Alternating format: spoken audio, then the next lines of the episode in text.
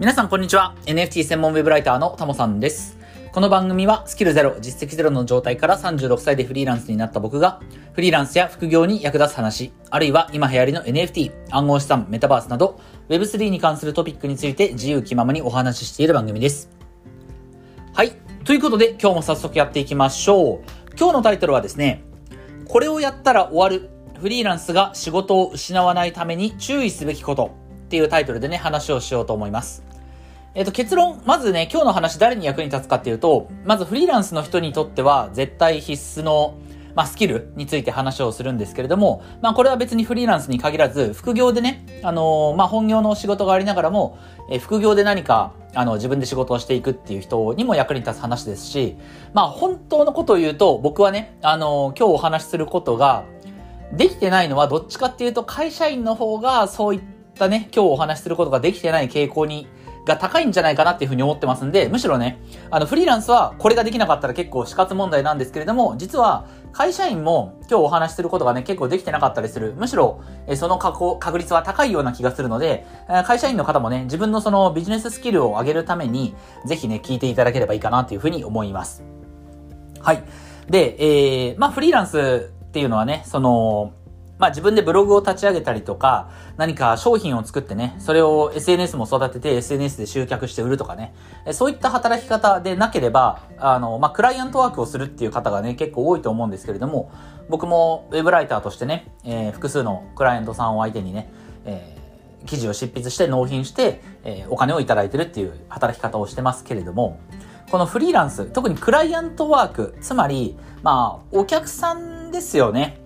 まあもちろん、その、自分のメディアを立ち上げるときとかね、自分がその、なんだろう、うん、LP 作って自分の商品を紹介する LP を作ったりするときにも今から言うことはね、必要なスキルかもしれませんが、やっぱり直接人とやり取りをする、クライアントさんっていう生身の人間とコミュニケーションするときに、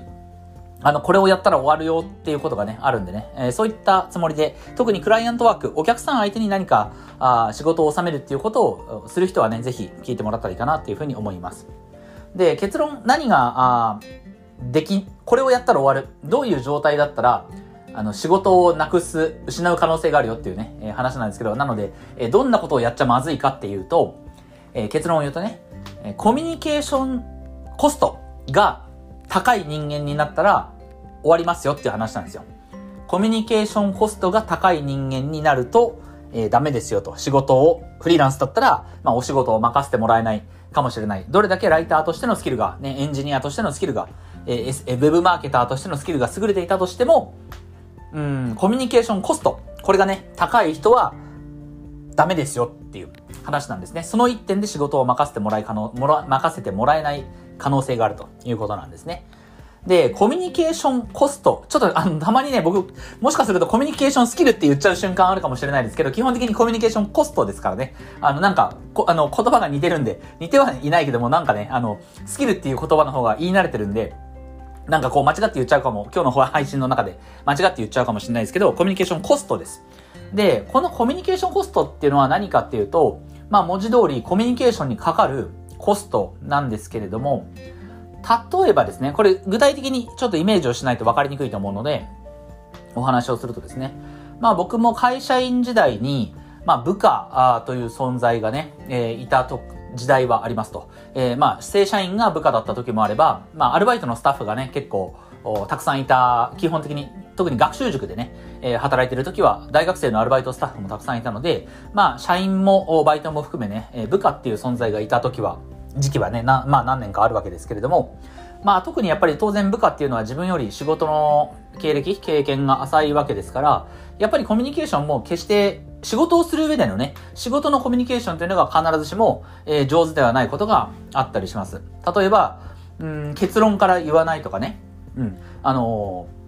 ー、これこれってできてるっていうふうに聞いたときに、まず僕らが最初に答えるべきは、できてるのかできてないのかを答えなきゃいけないわけわけですけれども、まあ、往々にしてね、人っていうのは、その、できてないときに、なんかこう、詰められたら嫌だなとか、怒られたら嫌だなとかいう気持ちがね、やっぱ働くので、できてないっていう結論を言う前に、まあ、言うなれば、あれやこれや言い訳をしたりとか、あまあ、これこれについては今、あの、進捗こんな感じなんですけれども、まあ、ちょっと先方がまだ、あの、返事がなかなか来てないので進んでないんですけれども、とかね、いうことはあったりします。まあ皆さんもそんな経験あると思うんですよね。僕もね、さすがにあの、12年間も会社員生活やってれば、そんなことはたくさんありましたけれども、まあこれって、あの、はっきり言って上司から見れば、まあ、はっきり言うと無能だなって思うんですよね。うん。結論、こっちはイエスかノーかを聞きたいのに、その結論をなぜ先に言わないっていうね。うん。いや、まあ、これはちょっとね、厳しめに言った方がね、皆さんの、こう、心にも刺さるかなと思って言うんですけども、まあ、はっきり言って無能なんですよ。こいつダメだなって思うんですよね。で、まあ、これは、まあ、でも結論ファースト、結論を先に言うっていうだけのことですから、まあちょっとこう意識すれば、うん、改善していくものなのでね。あの、今日別に僕厳しいことも言うかもしれないですけど、あ全然改善できると思いますんでね、えー、改善していったらいいと思うんですけど、僕が仕事をしていく上で、この人本当にコミュニケーションコストが高いなと。できれば、この人とは仕事したくないなっていう思う瞬間があって、まあ、僕がね、イメージするコミュニケーションコストっていうのは、うん、どういう、そのコストかっていうと、まあ、いろいろこう、やり取りをしている中でですね、うん、例えば、まあ、まあ、さっきの例でいくと、部下から、部下にしましょうか。僕と、えー、そのカウンターパートとして部下がいるとして、で、部下から、あのーえっと、うっかり自分の本名言いそうになるんですけど、えっと、タモさんね、えっと、タモさん、あの、部下から、部下は僕のことをタモさんとは呼ばないですけれども、まあちょっとね、えそういう風にしときましょうか。えー、タモさん、ちょっとこれを確認していただいてもいいですか？という風に部下が持ってくるわけですよね。確認してもらってもいいですか？と。うん、わかったと。うん。で、えー、何かこう、まあ僕がお願いしてたね、資料だったりとか、あるいはそうじゃないもの、えー、まあ部下のこう自身がですね、何かこう今の自分の、仕事の状況とかを鑑みて、えー、課題に思ってることとか、なんか疑問に思ってること、うん、それをこう、まあ、例えば文章だったり資料にまとめて、えー、僕に見せてくると、確認してくださいと。うん、これが僕ね、すごい、あのー、一番ストレスを感じるというか、イラッとくる時でもあってね。まあもちろん別に確認してくださいって言われただけでイラッとは来ないんですけども、なんかここでも想像つく人いますかね確認してくださいっていう言葉が僕あんまり好きじゃないんですよ。で、これは何、どういうことかっていうと、本当に確認するだけでいいのっていう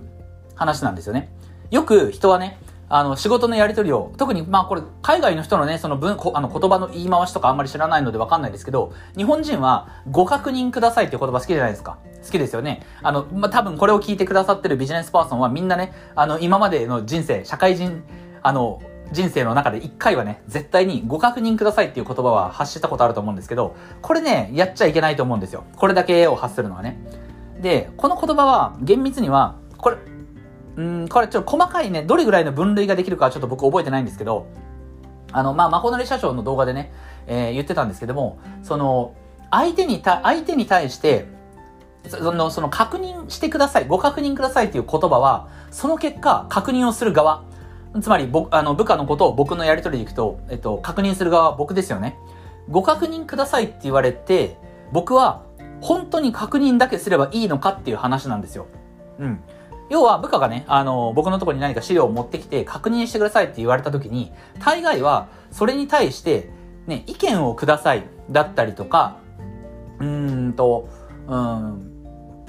中身を見て、間違いがないかを確認してくださいなのか、うん。あるいは、えっと、これで進めたいので、えー、GO のサインをお願いしますっていうね、まあ、決済っていうのかな？決済をくださいっていう形なのか、まあ、その、提案とか改善とかなんか、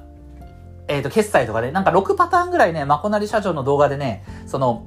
あったんですけれども、ちょっと僕、それは、その、それがどの動画だったかもちょっと覚えてないし、えー、一つ一つの言葉、その、確認してくださいの言葉の裏側に潜む、相手に望むアクションとしてね、確か6パターンぐらい類型があったと思うんですけど、それがどんなあ具体的なパターンだったか覚えてないんですが、まあ、文字通りの言葉、確認してください。で、確認しますと。資料を一通り見て、ふむふむ分かったよと。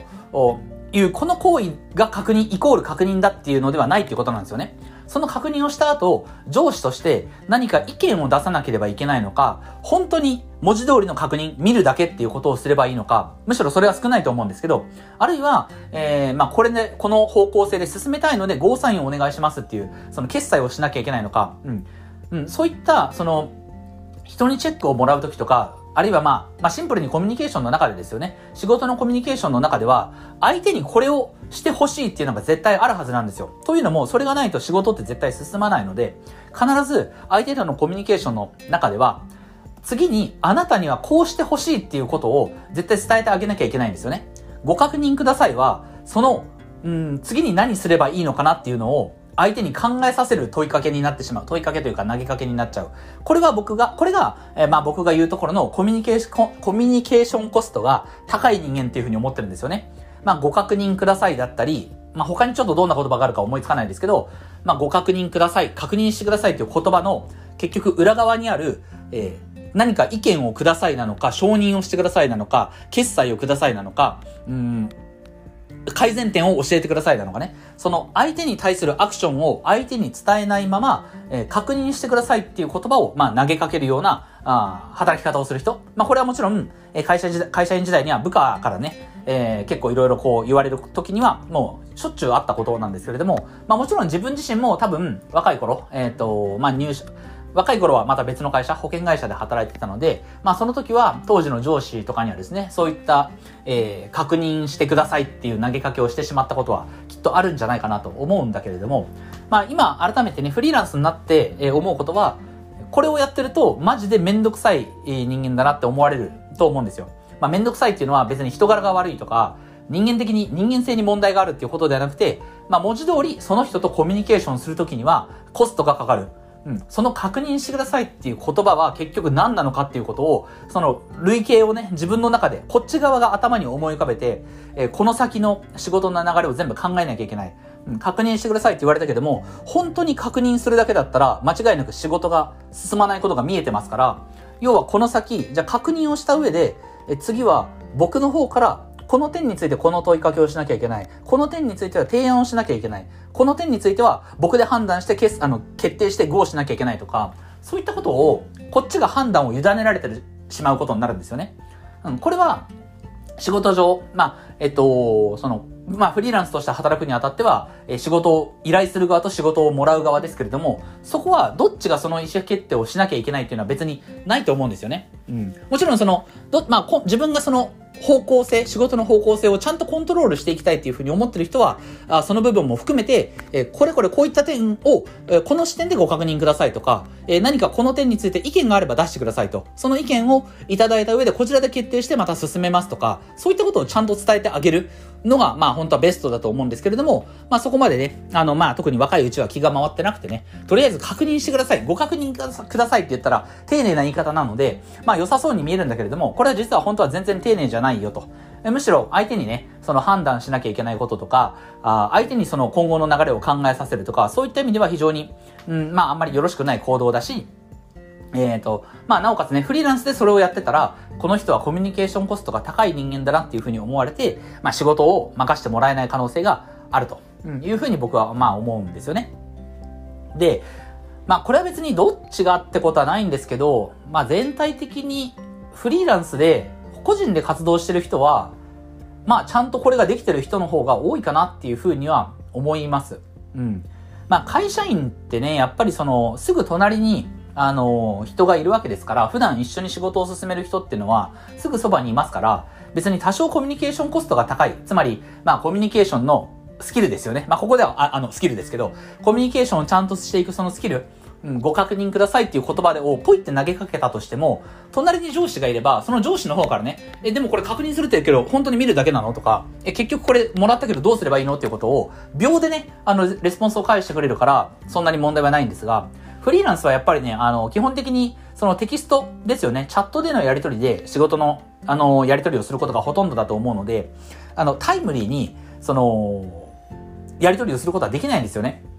うん。隣にいるからこそ、別にコミュニケーションコストがね、仮に高かったとしても、まあ、すぐにその場で聞くとかができますけれども、まあ、あの、クライアントワークで働いてる場合って多分、まあ、あの、チャットワークとかディスコードとかね、そういあとは、あの、スラックとか、そういったテキストでやり取りをすることがほとんどだと思うので、そんな場合は、その、相手に、その、確認してくださいっていう言葉の裏にある、結局、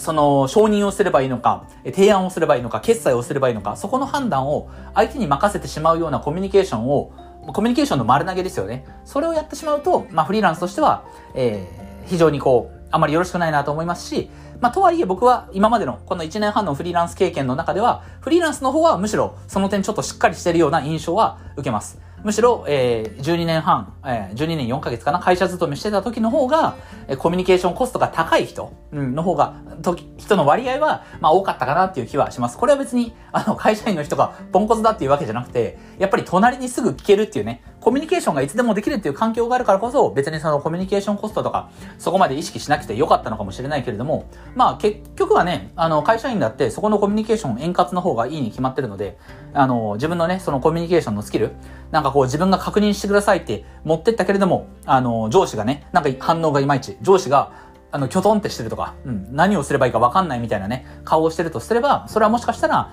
あの、ご確認くださいっていうね、風に何かを持ってった、あなたの責任だっていう部分がね、まあ多分にあるかもしれないので、うん、その点は特に、えー、まあ、